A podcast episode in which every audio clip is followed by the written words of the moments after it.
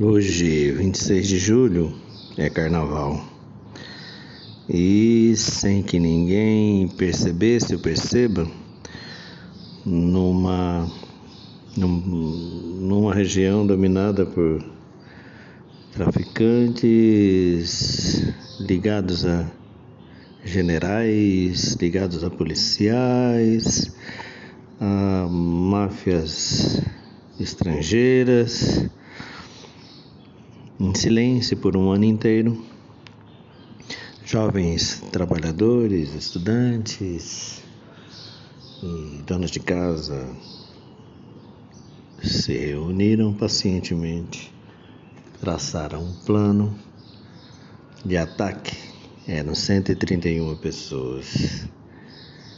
E aí, nesse dia de carnaval, na esperança de que o quartel mais poderoso daquele país estivesse desatento, esses 131 atacaram um quartel de segurança máxima. Era a cidade de Moncada e, na verdade, o quartel de Moncada.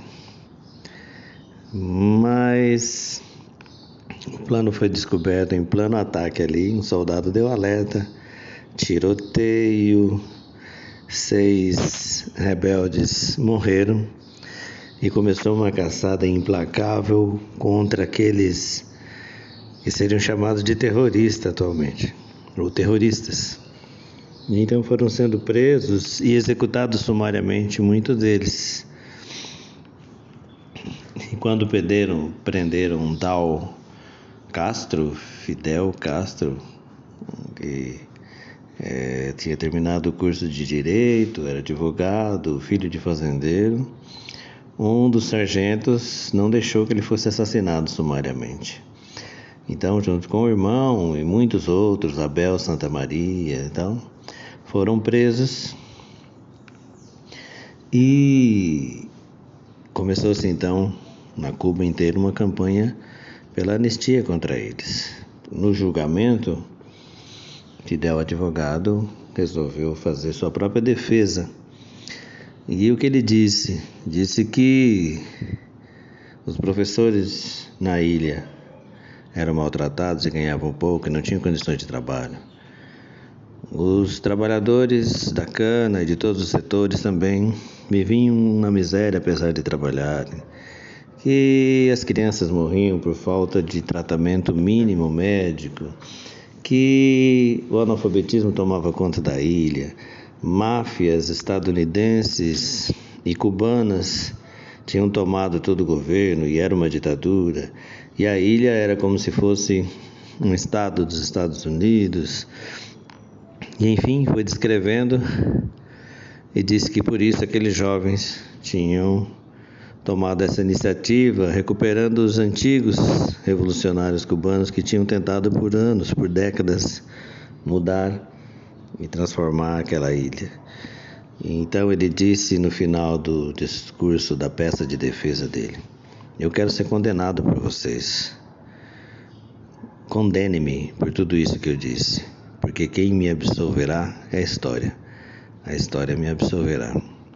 Ele foi condenado de fato, junto com seus camaradas, e transformaram seu discurso no, no programa do movimento que deu origem a esse dia, melhor, do movimento que homenageou esse dia, que curiosamente foi um dia de derrota. Derrota fragorosa, mas que se transformou em vitória. Ao contrário do nosso tempo aqui, no qual uma vitória de mais de 12 anos se transformou numa derrota, ali não.